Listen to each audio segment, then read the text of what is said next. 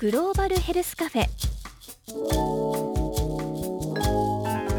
この番組は生きる力を共に作る NCGM 国立国際医療研究センターの協力でお送りします。ここはグローバルヘルスカフェ。国際保健医療協力のエキスパート明石秀親さんがマスターを務めています。今日常連客のソフィアバンク代表藤沢久美さんとカフェに来ているのは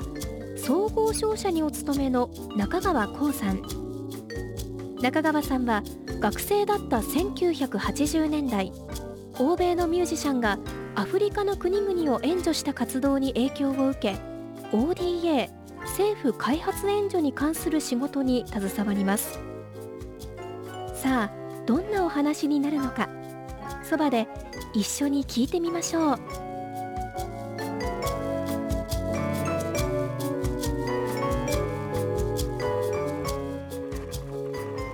マスター、はい。今日は私のお友達をご紹介しようと思ってるんですよ。ああどうも。はいえ前からねマスターがこういうグローバルヘルスって民間企業の人となんか一緒にできたらいいなっておっしゃってたじゃないですか、はいはいなので民間企業の方であすそうですか。はいはい。どうもご紹介しますね、はい総合商社はい。トヨタ通商株式会社にお勤めの中川さんです中川です。いらっしゃいませ。中川さんって民間企業なんですけど国際保険医療の仕事されてるんですああ、これまでは結構あの。やっぱり ODA って政府開発援助みたいなのとか NGO みたいなのが国連機関とかですねそういうことが多かった中で民間企業さんがね重要な役割を果たすようになったっていうのが非常に変わってきたなと思いましてね、まあ今 SDGs のね、中でやっぱり誰々がやって誰々がやらないっていう時代じゃないのかなと思ってぜひお話を聞きたいと思いますね。お願いします。じゃあ中川さんがどんな仕事をされてるかちょっと簡単に教えてもらっていいですか？あ、はい。えー、もともとですね、えー、商社入りまして、車の ODA を行ってきたんですね。日本の政府のあ無償援助ですね。で車の ODA と言いますと、えー普通の車をただ出すのではなくて救急車や消防車パトカーなどを途上国のニーズに合わせてカスタマイズ仮装しまして出していると。で今回につきましてはその ODA ではなくて WHO の医療機器承認ワクチン専用保冷車というのがあるんですけどもそちらをですねルクセンブルグの、えー医療機器冷蔵庫メーカーさんと一緒に作り出したっていう話です。保冷車をしかも商社が作りましたっていうのがすごく新しいんですけど、どうしてそういうことを今回やることになったんですか？えーとですね、これももうずいぶん前になるんですが、1997年に ODA で子どものワクチンですけどね必須ワクチンを途上国に出していたんですねでその中で現地での問題点がラストワンマイルコールドチェーンでの配達そこにありましてここでいい冷蔵庫が出てきましたのでですねランドクルーザーという車もあるし一緒になっていいとこいいとこでこの問題点を解決しようかなと考えた次第です。まあ大体通常は冷蔵庫はその施設に置いてあって国レベル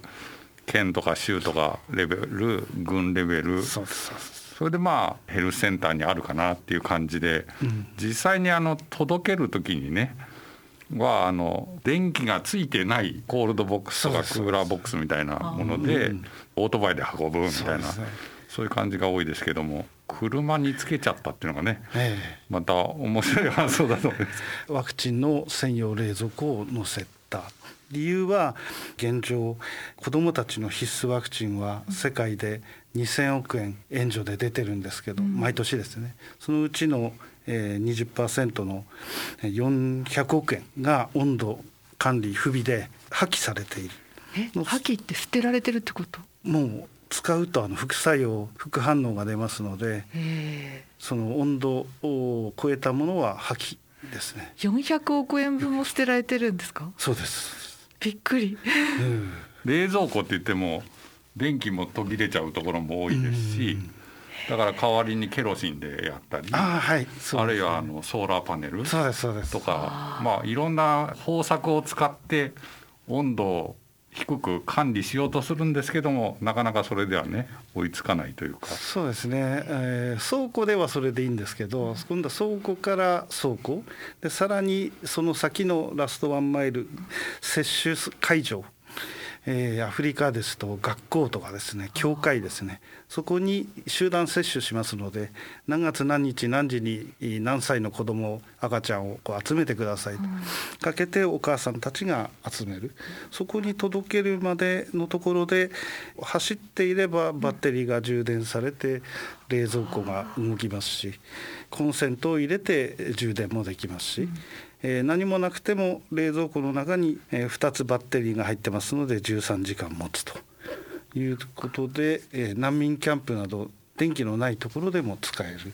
ものを承認申請して取得できましたということですね。うん、このラストワンマイルって言葉ってよく途上国支援でよく聞くんですけど本当に最後のワンマイルって運ぶ人がいないってことなんですか？難しいんですよね運ぶのがですかね、これは、まあ、ワクチンに限らずですけども今のデリバリーでもラストワンマイルが問題になっていて、うん、うん、ここのところをどう解決するかがキーになると。いやでもすごい画期的でこれで400億円分捨てられてたものが捨てられなくて済むかもしれないっていう。ことですよね。すごいうん、でかつその WHO から認証をもらいましたって話ですけど、うん、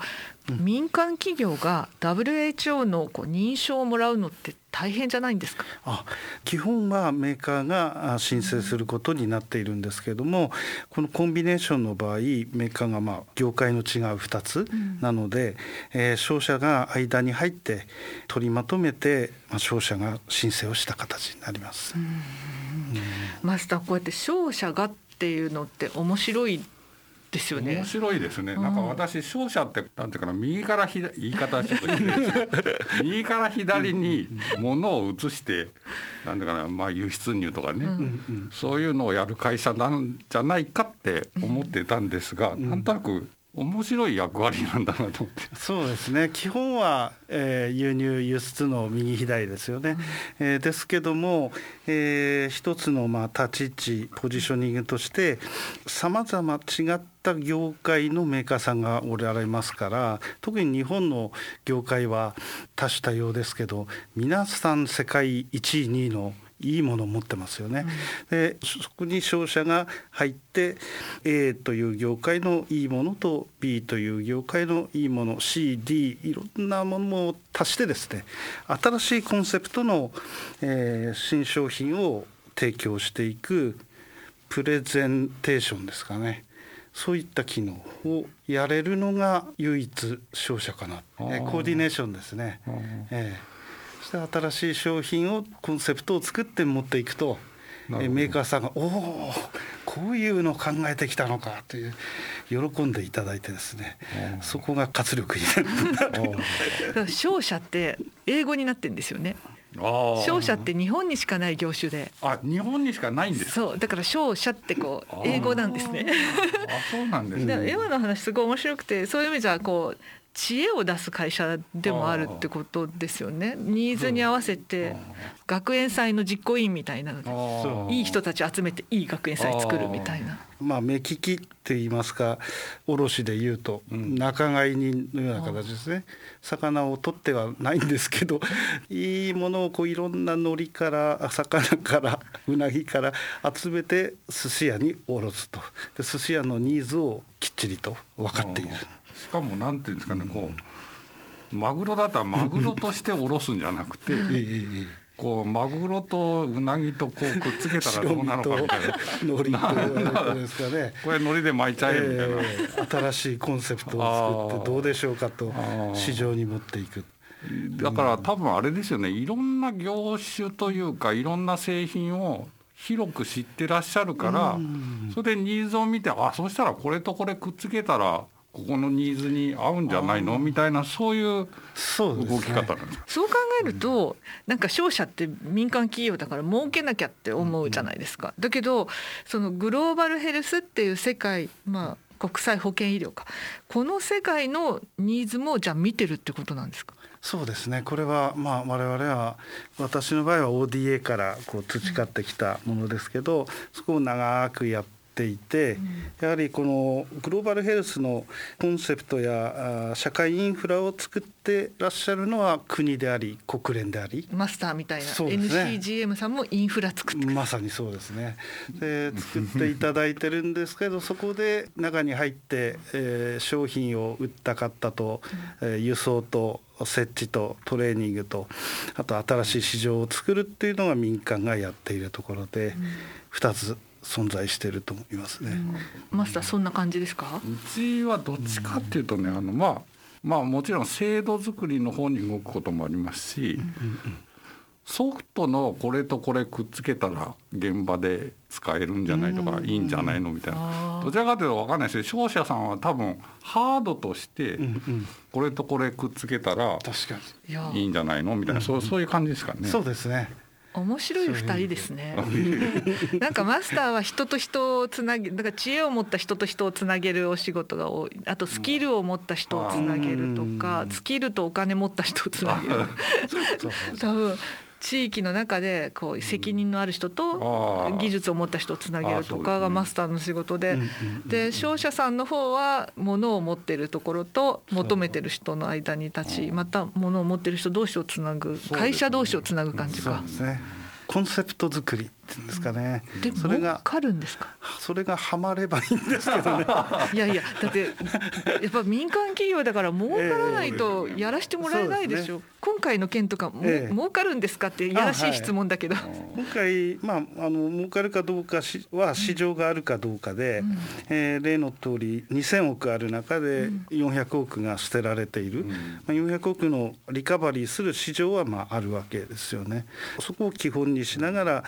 また新しいコンセプトでコードチェーンやっていきたいと思ってやった次第ですね。マスター、民間企業にとっても儲ける市場がこの国際保険医療グローバルヘルスの世界にあるってあんまり私イメージしてなかったです。だからなんかプラスアルファばっかり考えてたけどマイナスに注目したらそこに マーケットがあるってことなんだ。うん、マイナスを生み出さないことによってすごいそこになんかあるかもしれないですね。ちょっと最後にぜひ伺いたいんですけど、うん、そうした時にやっぱり民間企業でも活躍できるチャンスってこれからもたくさんあるとお考えですか？あもちろんそうですね、やっぱり官の方は上の方の立場で社会インフラ取りまとめの提案、提供、えー、の構築がありますけども民間の方はやっぱり現場の方で現場のニーズ新しいコンセプトですね。そういったものを構築していって役に立てればと思ってますね。マスターなんかね私もこういうグローバルヘルスに関わる仕事したいっていうメール時々いただくじゃないですか。すね、今日のお話伺ってると商社っていう民間企業でもそういうことに携われるってなんか朗報ですね。そうですね。なんかあのヘルスってヘルスの人だけが関わるのみたいな、えー、世界保健総会っていう WHO のその総会みたいのがあるんですけど、そこに出た時の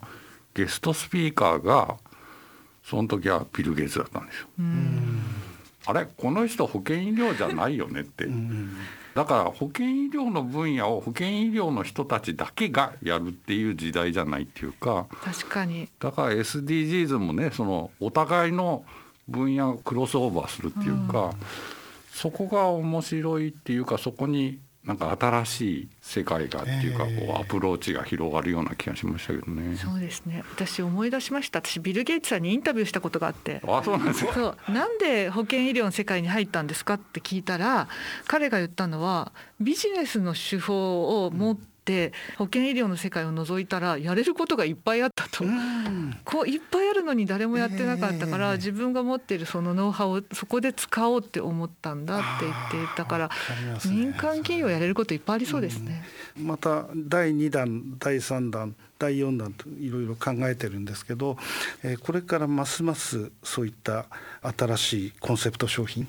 を考える余地があると思いますので、ね、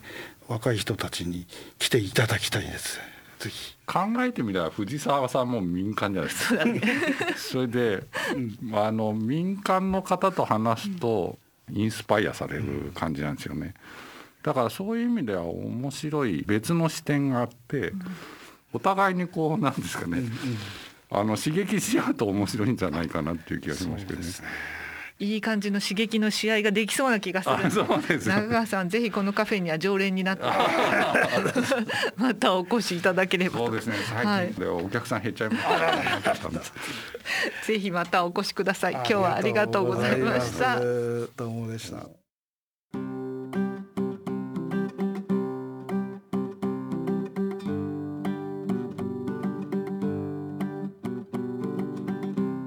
さあマスターここでリスナーの方からのメッセージをご紹介したいと思うんですが、はい、あのですねプレゼント届いたよっていうメッセージが嬉しいですよね。本当届いてんのかな 姉もねさん30代女性ですけれども明石マスター藤沢さんスタッフの皆さんこんにちは。いつも勉強になりながらも楽しい放送ありがとうございます。先日番組プレゼントのカンボジアのストールが届きました。とても手触りがよく素敵なストールありがとうございました。こうした製品が適正な価格で取引され多くの人に知られてほしいなと思います。これからも番組を聞いて応援していますありがとうございます。ねね姉もねさんに褒めていただいたカンボジアのストールまた今度プレゼントになるそうなので、はい、今回ねもらえなかった人はお聞き逃しなく、楽しみにお待ちください、あと、ケンさんはい、50代男性東京都楽しく聞かせていただいてますと、はい、ありがとうございます。あと岡山県60代女性の筒井富子さんはい、晴れの国岡山で1年間頑張ってこられたのですね。お話を聞いていて市村さんの人柄がよく伝わり私も笑顔になりました。と岡山でコロナ対策された市村さんのお話聞いてくださったんですね、ね、ありがとうございます。美味しいしはい。桃も美味しいしと。はい。他にもねたくさんいただいてるんですが今日はこの辺でということですが、はい。ますますあのプレゼントじゃなくてメッセージお待ちしております。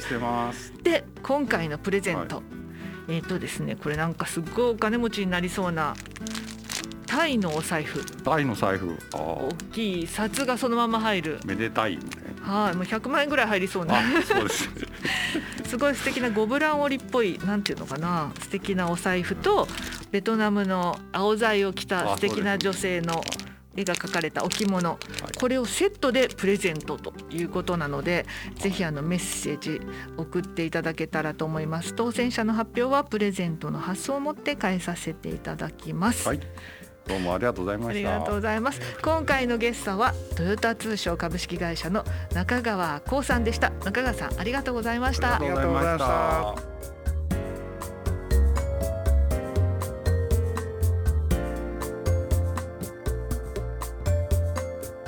グローバルヘルスカフェ。この番組はポッドキャストでもお楽しみいただけます。ラジオ日経のホームページからグローバルヘルスカフェのサイトにぜひアクセスしてください。グローバルヘルスカフェ。この番組は生きる力を共に作る NCGM 国立国際医療研究センターの協力でお送りしました。